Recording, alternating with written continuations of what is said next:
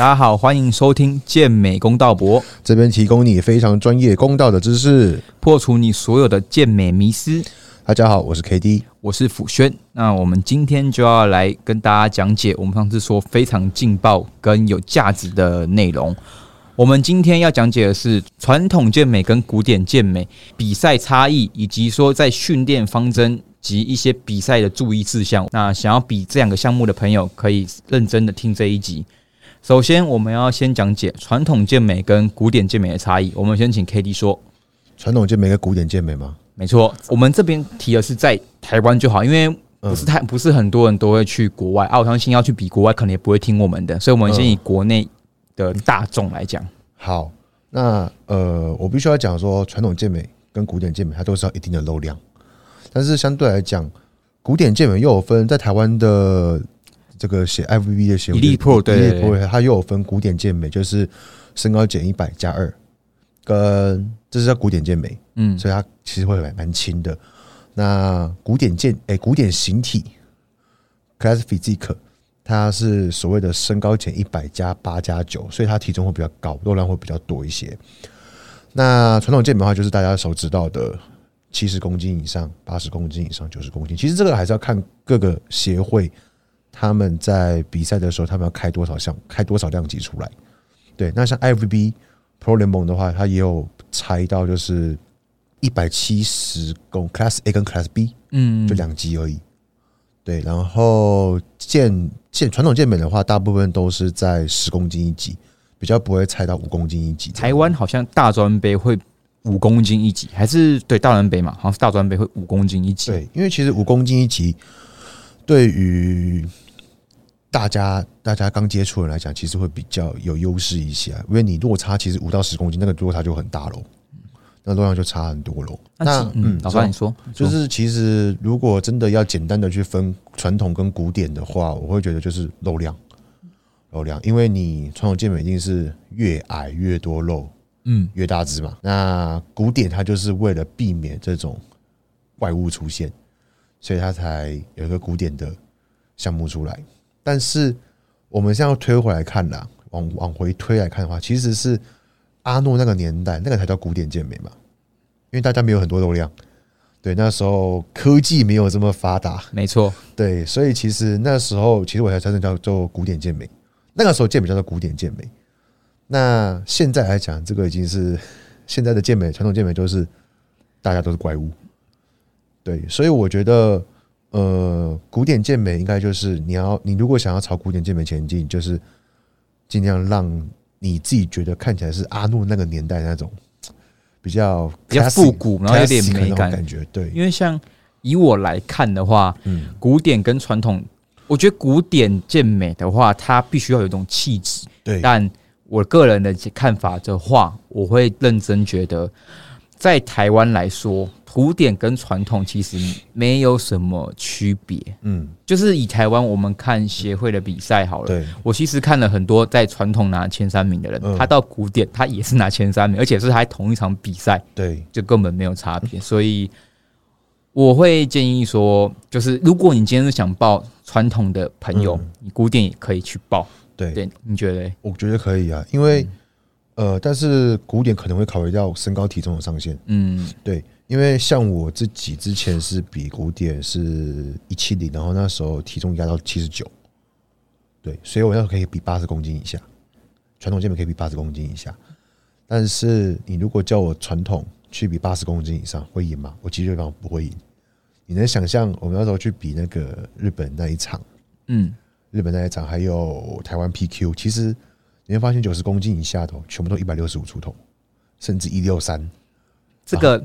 这个其实蛮呃，这个其实我蛮想问你，就是你曾经有跟我说过，就提到过说，在几公斤以下的时候，就是如果你比传统健美好了，对，你在七十公，你现在你都问我几公分嘛，那你会跟我说，哎，你这个身高，如果今天讲的话，巅峰你至少要是七十五公斤的肉量，嗯，对，所以其实你可以跟大家稍微给一个 range 跟方向说，哎，如果我们以身高来看的话，一百七十公分以下比传统健美的话。大概是要几公斤的肉量？如果以自然的情况哦，我们讲像自然，对，一百七十公分以下，你自然起码在大约七十到七十五公斤，差不多七五八十那八十我觉得就已经很极限了啦。你一七四公分，你自然减干体脂能够在八十八十五之间就已经很强了。然后在对，呃，我们以量级来看的话，所以说七十公斤以下大概就是要一百七十公分以以下，就是七十公斤左右。你是七十公斤吗？对，七十公斤，七十公斤，我觉得最刚如果要能够有看起来很强的话，嗯，通常是一六五，一六五哦哇，所以其实大家可以往上去推，就代表说，其实很多人离自然的极限还是有一定的差距的。对。对，所以其实这个答案是应应该是很多。人会知道说，其实自己离自然的巅峰有点差距。对，那我们再往上推好了。嗯，那如果像八十公斤，我们八十公斤的话，请问你会觉得说它的公分大概是落在多少？如果是状态很好的八十公斤，好不好？因为相对来讲，它的你你的身体有一定的自然的极限。嗯，不可能说一百七十公分、八十五公斤、九十五公斤，那个不可能。没错，自然来讲是不可能的事情。对，那。大家可能会说：“哎，那可是那个国外谁谁谁看起来就是看起来很大只啊！我跟你讲，那个体重都很轻，但是他们的会计分离度非常的夸张。对，但是我们回归到正题，一七通常你体重比八十公斤以上的，大部分都在一七八一八零左右了。对，自然的嘛，以自然的来讲的话，了解。那基本上你说你说 Pro 联盟那种，你有 on 的话，你有跑 cycle 的话。原则上啦，你会看到一百七十公分以上的传打传统健美，九十公斤、八十公斤，都是一百公斤以上，都是破百来比的。了解了解。那这边就是给大家一个概念，一方面也是跟你们说一下，说哎，大家要先知道说，其实自然的极限可能大家都还是有一定的差距。那也跟大家讲说，如果是台呃在国内的话啦，传统跟古典的话，如果大家要去选择入门，你可以怎么选择，跟给你一些参考。那我们接下来会讲一下，说在这两个项目训练上的方向建议，还有说关于备赛周期的长短。那我们先让 K D 先说。如果如果我跟你讲说都一样的，我觉得答案很合理。其实我也想讲都一样，因为 就像我们刚才讲的，就其实这两个项目在台湾好像真的差异吗？我是觉得不大。我我我自己的经验是觉得啦，我们我们看过不少比赛，没错。其实就像你讲的。传统健美，他裤子穿上去比古典，只要他体重过了，基本上不会差太多。嗯，对，他强度还是很高。甚至你说像刘翔好了，刘翔，我们我我自己我自己是很看好他在健体跟古典的发展的。对，那其实他那一场是他一九年日本那一场是先比健体，再比传统，他传统还拿第五名哦。对我看到很屌。对，然后古典因为他已经拿卡不能比了。对，OK，这个可能要剪掉了。对，就可是我们应该，我们的重点是说，呃，只要你的状态真的很好的话，其实我觉得真的要分出传统跟古典的差距，真的是在说职业赛上，然后裁判才会去讲说状态。那这是我们后面会提的，什么叫做状态？状态其实。状态不是说只有糊掉跟没糊掉，其实，在他们真的是顶尖选手里面，还有分很多种状态哦。其实我觉得就是还是看他的天赋，就是他的股骨的长短，然后他的手臂的长短跟腰身的长短，还有皮下水分在最后的控制。基本上职业选手到后来，基本上都都是差不多的事情，就是看谁的非赛季都要保来拉的比较多。那我们再问一下，说，那我们就是都一，现在我们两个都一致，都觉得他们两个都一样。那你在训练上的建议的话？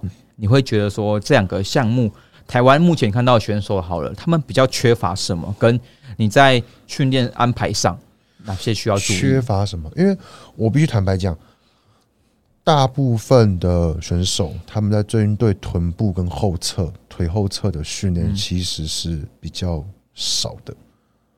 我们会比较建议可以多往这个方向去做发展，就是你的臀部。你基本上你在上台的时候，你的臀部跟你的腿后腱肌群。那个绝对是要非常清楚的，没错。而且以臀部来说，它其实是脂肪最容易累积的地方，所以你如果那边的肌肉开发度没有到一定的水准，你到后期你就算说的很干，其实那边还是一块在那边，就是没有太多的分离度出来了。而且像近年来开始比较多选手会想要去让屁股拉丝，对，那个拉丝其实不干不单单是说你干就有，而是那个开发度必须要有一定的状态。没错，你的臀肌启动很多，其实因为像我们都坐姿生活，其实臀肌启动都有很大的问题啊。对啊，那个深蹲、硬举，它的那个臀部发力都会有一些可以调整更好的地方了。然后还有像我再提一个阔背下缘，好了，阔背下缘一般很多台湾的选手看到他们目前状态都是练到大圆，那会觉得说，哎，大圆跟阔背一样，所以他们会觉得亚洲人的阔背下缘是因为基因的关系，所以只有大圆练到，可是他们其实根本分不清楚，哎。阔背跟大圆，他们其实是有差异，可能跟立线有关，可能跟你个呃靠上紧的骨盆子张力也有关系。所以为什么刚老提了，像说你的臀部训练，其实这个一整个训练下来，对你的上半身也是会有影响的。对对，那像你的阔背的部分下缘，其实很多时候，呃，跟你训练机动学对那个肌群的了不了解跟。掌控度是有很大关系。我天生扣背是比较高的，可是可是你在我我看过，就是那时候你训练上，或者说你在讲解，我是觉得你你还讲的蛮详细。嗯，对，在这两块的确有，的确我知道说有些人的的确他的阔背连接底端是比较高一点点，可是大部分人是说大圆，大家都练到大圆，可是很多人私讯我说，哎，阔背下圆怎么练不到？然后都说是不是天赋？我想说，其实。那个就是训练动作上的差异，对动作品质上的差异。对，那像一般我们在训练上来说的话，那以呃我们在训练手臂好了，我刚才比较想问的是说，你觉得是需要安排一天去练它吗？像我会认为说，如果手臂很弱的朋友，我是建议说你可以安排一天，但是不用过多组数去训练它，因为其实蛮多网友会是他们会私信我说，哎，你觉得可以安排？我的手很弱，我可以安排一天去训练吗？我个人是觉得没有问题啊，因为本来弱项，你去多把拉高频率训练是没有问题的。你怎么看？我我的话，我不太会单独安排一天，嗯，因为我觉得那个超级没有意义，如果 CP 值不高。对，如果你要安排的话，应该就是在你的推日跟拉的后面那一天练，嗯，或者是你的。你如果是你如果是分化训练，就是胸背肩腿手这种的话，嗯，我会建议把你的三头放在肩膀后面，三头放在肩膀后面，对，然后二头放在腿后的那一天，就是变成腿配一个小肌群，像我们之前提到的这样子对，其实也是算是小肌群的拉的放在同一天的，然后上肢推也算小，如果肩膀单纯上上肢推的话，其实也是两个小肌群放在同一天这样子。了解，对，OK，好，那你觉得在？这样呃，传统跟古典来说好了，还有什么会是你比较常看到的现象？就是你会看到选手比较多发生的状况。传统跟古典，我觉得就是 posing 吧，posing 嘛，posing 我们后面会讲。那在训练上，你觉得就差不多？我们上述提到那样。训练上，我觉得不会差异太大，因为真的还是要看每个人的他的先天的条件来去决定你去比传统比较好，还是比古典比较好。但是以目前的局势来看，包括我自己我自己觉得啦。我必须讲，矮的人比传统会比较吃香。哦，这个真的像那个我们上一届的刚比完的 WNBF Pro，对，他真的就是呃矮，可是他的骨架是那个肱骨股骨都短，然后肌肉看起来就是很饱满，一整个人就是肉量很炸那样子。没错，那其实我会比较建议古典是比较适合高的人去比。或是说身材比例修长，看起来就是给人一种比较修长感觉。对，因为其实有时候是你体重的问题。你看，像我们我自己有一七零，我现在九十九十九十一，你看一看我比赛是要下到八十三的。但是你对于身高高的人来讲，一七四一七八，其实他们比如体重不用下降太多，对，甚至一八零以上那种，基本上那个很好都到标，很好到很好到达古典的要求的体重。对，所以这我跟你讲有个笑话，就是古典健美，古典健美就是身高减一百加正负二那个，那个其实真的是比较偏向是自然的。哦，它是真的是依照自然的状况去设计的项目。对对对对对对对对对。哦，因为你看你有嗯用你有用药的那一些热量随便都破，都会破，量一定会很高啊，不可能不可能那么低啊！你硬要下去，你你就直接烧掉你的肌肉，然后状态也会。状态也会很牺牲掉，对啊。好，那我们来提一下说，关于你觉得真空腹的东西，其实很多人会有一个疑问说，诶，我玩古典健美，可是我不会真空腹，那我是不是就不能玩？但是因为尤其是在协会出了一个说古典形体之后，嗯，让人更去纳闷说，诶，我要不要练真空腹？但基本上真空腹的话，我讲白，我目前来看，不是每个人都适合做真空腹，对，它跟你的。肋骨有关，肋骨有关，你的肋肋间肌那些有关系。有些人做起来会很不好看，很没有美感。对对，所以你你跟大家稍微讲一下。我我觉得，如果因为协会他们比赛规定就是这样子，今天我不会去说哦，Pro 联盟一定是最好，或者是 Elite 联盟是最好，因为真的是看你取向是哪一个，你想在哪一个。组织去发展。我先跟大家稍微简单讲一下，就是很多可能是小白，你们还不知道我们讲了什么 Elite Pro 跟 IFB Pro。对，就是你们就大概知道说台湾有两个，呃，目前最大就是 IFB 跟 Elite Pro。那 IFB 就是我们十二月你看大家都会去高雄比的那个，就是 IFB。应该是说应该这样讲好了。嗯，IFB 都是大 FBB，原本是在一起，它后来分家嘛，嗯所以就出来了 IFB Elite 跟 IFB Pro。对，那。呃，健身工厂他们是属于 FBB Pro 联盟的，对。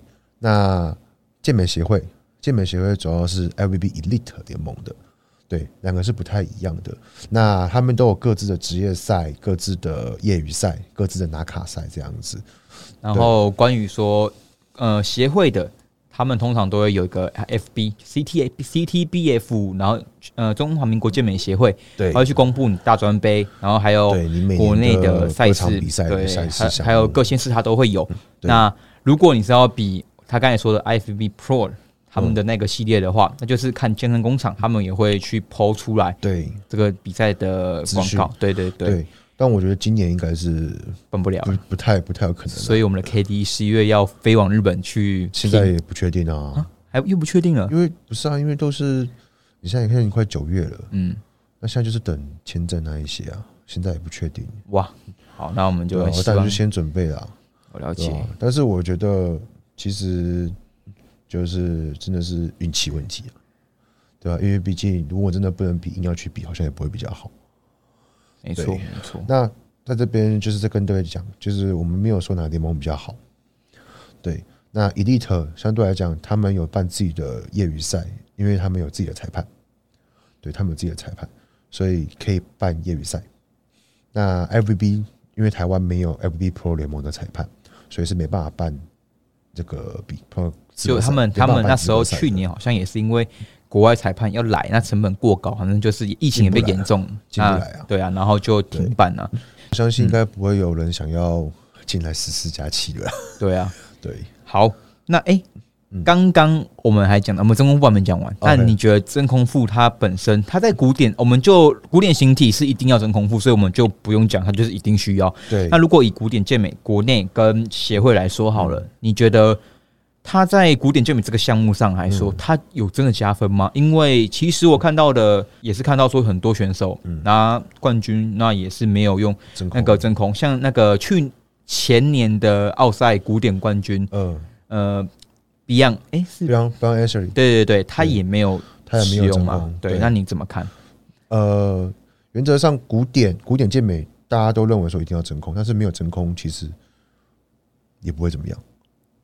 对，古典古典型，刚才说 class physique 古典形体，协会的是一定要吗？呃，协会有分一样是古典健美跟古典形体，可是它的古典形古典健美没有说一定要。对，但是古典形体是一定要，没错，对，一定要会真空腹，因为他们有一个项目是就是真空腹的那个评分项目，没错。对，那再来的话，如果你今天是比的是 pro 联盟，pro 联盟的话，其实你不一定会真空腹，对，因为有时候真空就是符合 classic 这个名词，嗯，对，那。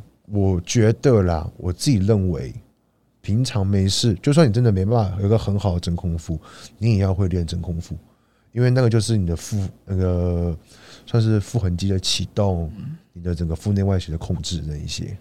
它的感觉应该就像大概是像说，我们平常做那个我们在重上大重量的时候，我们会把我们的腹腹内压提高，它就是反方向去实施，再把那个肋骨往上，整个横膈膜往上提到最最顶的感觉。我想一下，我要怎么白话解释哦？基本上应该是，我会建议，如果想练真空腹的朋友，你可以先多吸气、吐气，但是这个吸吐气是你的胸式呼吸跟腹式呼吸都要会。对，然后你吸到最饱的时候，先用腹式呼吸吸到最饱，然后。再吐吐光，把你的腹腔的气整个吐光，收到最紧，肚脐往脊椎靠到最紧，然后用横训练横膈膜的肌肉往上冲，往上冲，然后你会感觉到你的肋你的肋骨是被撑开来的，而且是包含你会觉得你的背后面那几条的肋骨也会不舒服，对，你会整个被往上顶，然后你会觉得要吐出来那种感觉，对。对，这这这白话点解释是这样子，所以其实。为什么近几年呼吸很很流行？因为我们讲白话一点，它就是训练横膈膜肌肉，横膈膜也是块肌肉，它就是去训练那一块肌肉。没错，对，所以其实如果你今天真的去想了解呼吸整个，你就打训练横膈膜，上你就算你不是朝着训练那个真空腹的方向去练，对你到后期这样很成熟，你也会真空腹了，就是没办法整那么进去而已啦。对对，OK。那如我会比较建议，如果你们真的呃想要练习真空腹，我觉得瑜伽老师。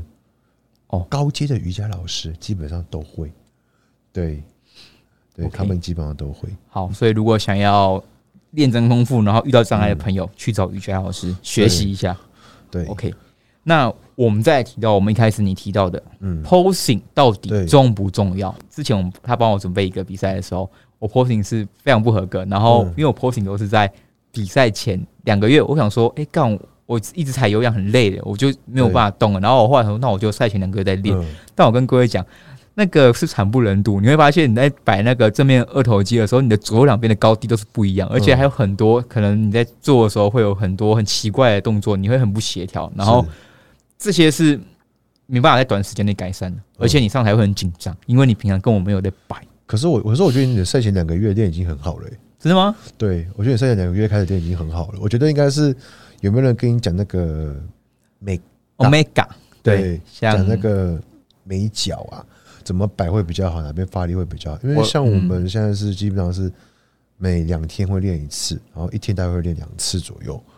对，我先举，我先让我先提供 K D 刚才讲的意思，什么叫美感？像我偷偷爆料一下，嗯呃。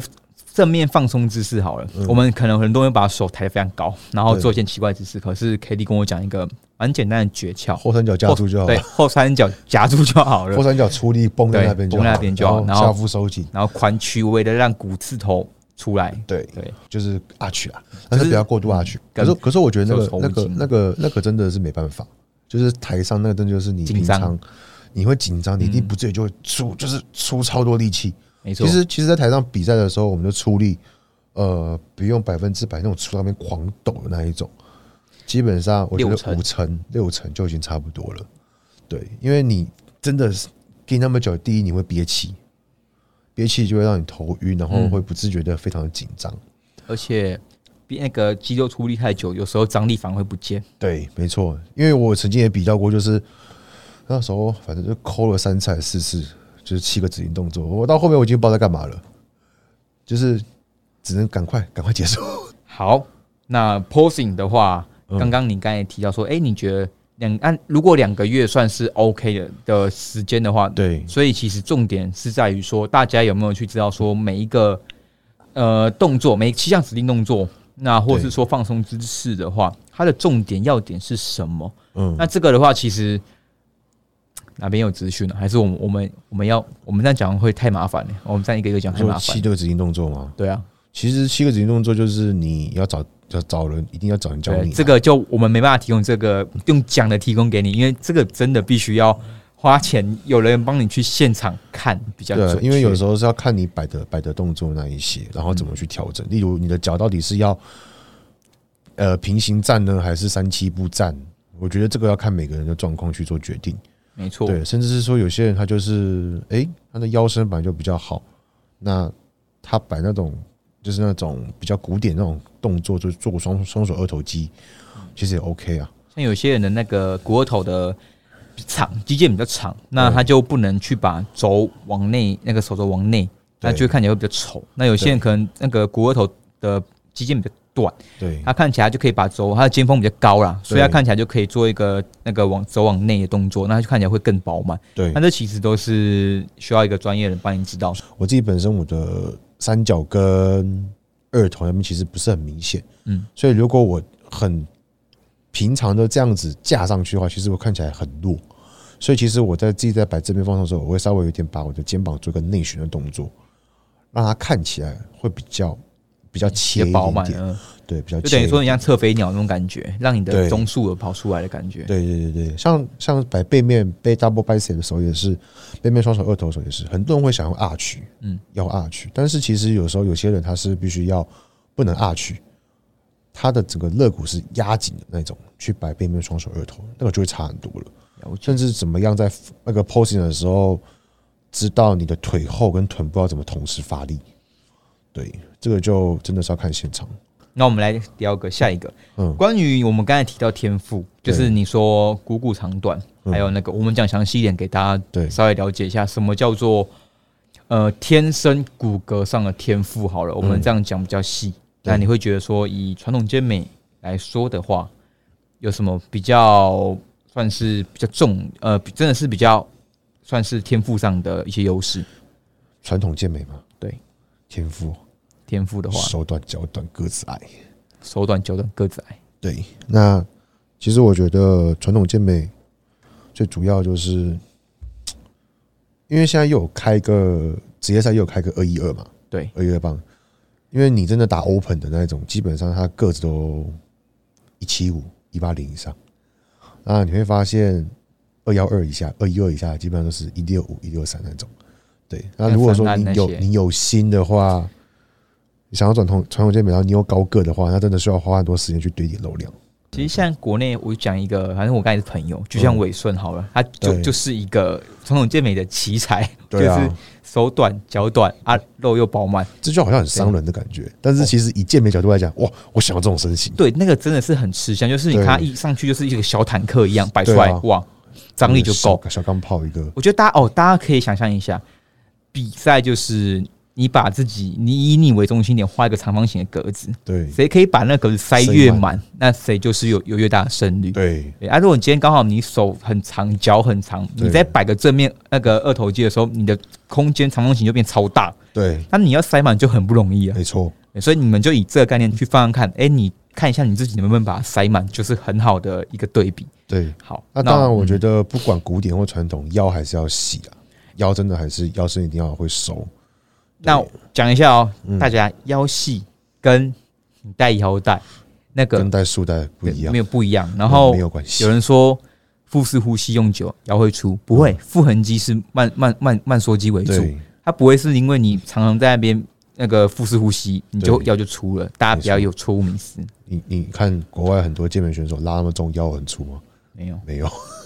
而且 像其实我呃，但是在束腰这个东西的话，嗯我可以认同说，有些像职业选手，像 Brandon，、嗯我就是那个他的那个健体奥赛健体冠军，跟呃老鹰，他们有带的原因，可能是说他们就是。我觉得很像是已经习惯跟他们想要强迫结构改变，对这样的话，我觉得我是可以认同他们职业选手这样做了。对，你怎么看？因为其实很多人会问个这个我也说，认同啊。对吗？所以就是看你的目的啊，真的是看你的目的。但是长时间戴的话，其实真的还是对于核心会失衡有关系的，会有会有会有影响了。好，那这我们点到点到为止就好，不然等下又开启另外一个战场了。对好，OK。那在呃古典健美的话，我们刚才讲的传统的天赋了，那我们讲古典来看。嗯像古典的话，有些朋友会问我说：“诶，可是我腰很细，然后呃我手长，可是我脚长，可是不是应该这样看起来的话，我会感觉更优美嘛？就是嗯我这样看起来的倒三角啦，会更漂亮。这个你认同吗？倒三，我觉得还是要看，因为有时候是你的你的骨盆骨盆宽跟窄，那因为骨盆宽窄又会影响到你的骨直肌的那个外翻度，嗯，所以如果你骨盆又宽，那你的股骨又没那么，就是你那个大腿股四头外侧没有那么外翻的话，因为看起来就很奇怪，你知道吗？哦，我懂，我懂。对，所以你嗯你要看起来长，但是你的骨重点还是在于你的股四头，它的外侧头有没有整个翻出去。就是你要协调，就是你要让你你的倒三角是来自于说你的交叉点在骨盆那边是看起来要小，就算你腰很细，可是你骨盆那突然爆一个出来，对，也是很奇怪。X 型就变得很很粗的一个 S 型。好，那基本上天赋的话，两项就差不多这样。这样的项目在国内想要比这样的项目的朋友，嗯，不用考虑太多。如果你报一个，就另外一个也一起报吧。对，因为反正基本上体重都不会差太多了。没错。那最后我们来讲个状态。其实以正常我在看的一些呃职业赛，或者说比较专业的他们 Pro 等级的，其实这样的状态要求不一样。我讲个比较笼统的说法，很多人说可能像。是呃，传统健美，嗯，他们的体脂肪的干度可能会接近四到六之间。那古典健美它却不能要求你到这么的夸张的状态，它反而是要你带有点水分的肌肉，然后血管的暴湿不能像传统这么夸张。这你怎么看？关于这两项，我我认为两个都是要很干，嗯，上海都是要很干，但是因为传统健美它会比较要求是在饱满度，嗯，但是很多人会过头了，就变成就变得太水了，对，那。我觉得血管啦，主要是血。我觉得拉丝两者都应该差不多，只是因为古典它有体重限制，所以那个重量板看起来就不会很多。嗯，对。那传统的话就是，嗯，我我讲 open 好了，就是无限量级，那就真的是看谁大。那大家也是很拉丝，对。但是我觉得血管血管程度就会差很多，因为传统健美真的，那真的是。血管真的是琳琅版，就是不是这样，就是血管真的就是非常的夸张。它皮下水分很少很少很少很少，但是古典的话，其实古典也是真的，现在已经在比谁很干了，谁的腿后是拉丝，谁的臀肌拉丝，然后谁的那个分离度是怎么拉出来，但是血管都不会太多。对，可是我觉得这几年一两年下来，国外古典也开始变得有点奇怪，就那种腰很粗的也在比，例如例如。这个我我我觉得各位应该去看一下各各场的那个的业余赛拿卡赛，基本上应该都可以看得到一些腰很粗，但是他的真的很大只，但还是拿卡，因为他要高。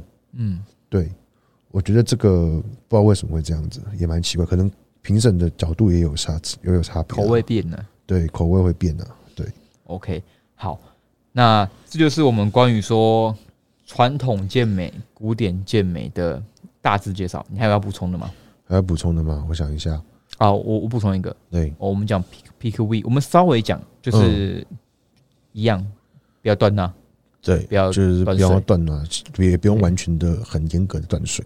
对啊，这个细节我们都会开一集。如果 K D 想开，我们就开一集来讲。开呀，好，开呀。基本上的话，这就是我们关于说传统跟古典健美的一些我们的建议跟我们的一些分析。刚才讲，我觉得传统健美跟古典健美就是，呃，你不要去不要去想太多了。以国内来讲的话，就是一样，先好好的准备养肉、减脂，然后尽量把你的体脂肪降到越低越好，然后去多去强调你的腿后跟你的臀肌、臀肌的那个训练，因为跟发力还有 posing 的训练，posing 训练基本上你在飞赛期就要练的啦。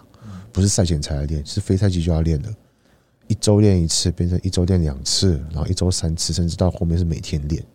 然后上台的那个体脂肪，我大概去说，应该至少在国内赛的话，你也要到是八趴到十趴，呃，太高了，五趴以内。在国内，如果我们国内国内还是，如果你要拿冠军，你的体脂肪一定是要够低，起码就是五趴以内。五趴以内，对，好。就是非常的累，但是你会觉得一切都很值得。对，五趴以内体脂肪，所以大家其实要记得，这个代表说你的备赛周期肯定不会是十二周可以解决的，除非你体脂肪本来就很低。没错，所以我们再次呼吁一下，要备赛，请把时间拉长，不要让自己后面赶要死，然后状态出不来。对，那你上台就真的会很干。对，因为那个钱烧下去，我相信大家都会觉得哇，有点多。没错。然后我再跟各位补充一下，为什么我们会非常要求要练 posing 这件事情。比赛很多东西是你不能控制的，你的上场时间你不能控制，你不可能哦，裁判说哦两点上台两点上台不可能，你也没办法确定说你的比赛对手是谁，你唯一能够控制就是你自己的饮食、你的睡眠、你的 posing，这都是你自己可以去控制的东西，因为你上台，你在台上，你唯一能做的事情就是把你的 posing 摆好。你练得很好，但是摆的很奇怪，基本上裁判还是会去注意这个东西。而且再者就是你没办法把你的优势给展现出来，没办法把你的强项给展现出来。一个跟你差不多的人，如果他摆的比你好一点点，基本上就会差很多了。对，所以我觉得为什么 posing 一定要练的原因就是在这边。对，这是唯一你可以掌控的一个东西。嗯，尤其是个体差异，其实每个人都不一样。虽然七项就是七项，但是每个人表现出来的七项，给台下的评审看起来的感受都是不一样的。对，所以比较人性化的讲法是说，你应该在这七项动作里面。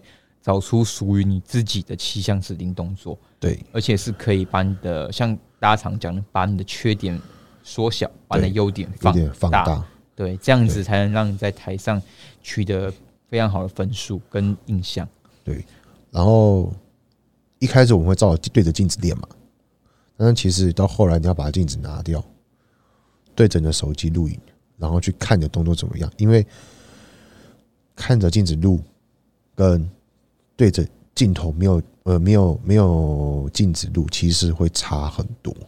你在台上是没有镜子的哦，在台上只有自己的本体感受而已，而且还有加上紧张情绪那些，所以其实为什么呃，他可以讲那个，其实我蛮认同，就是你台台在台上的时候，各种情绪压力跟赛前那些，会让你在台上，如果你凭之前的临场反应不够，你会手忙脚乱，然后可能。别人有看过，有些明明就已经他知道他没有练习，可他已经知道流程的人，他在那个可能古典四分之一转体，他直接转错边，这种情况有发生过。对，那就是因为他没有实际 run 过，没有 run 过，没有比赛经验。那今天我们没有呃协会，我们漏讲个 WNBF，但因为他本身没有古典，所以基本上大家就把他的领域的健美，就是跟我们以上提到都是差不多啦。对，他只是多了说他的。呃，侧面三头跟侧面胸大，还有两个方向，它就是左右都要。对对，那也是要去练习而已。是的，OK，好，那我们今天的内容就分享到这边。那我们下集应该大家都知道我们会讲什么了。这次的内容，这个系列也会包含女生，也在我们之后会去跟大家做全面的讲解。那喜欢的话，请继续帮我们推广出去，然后留言、心按赞，没错没错。然后有任何问题，一样 p o c k e t 底下留言，我们会把问题整理出来，啊，做回答。好，好，就这样。OK，各位再见，拜拜，拜。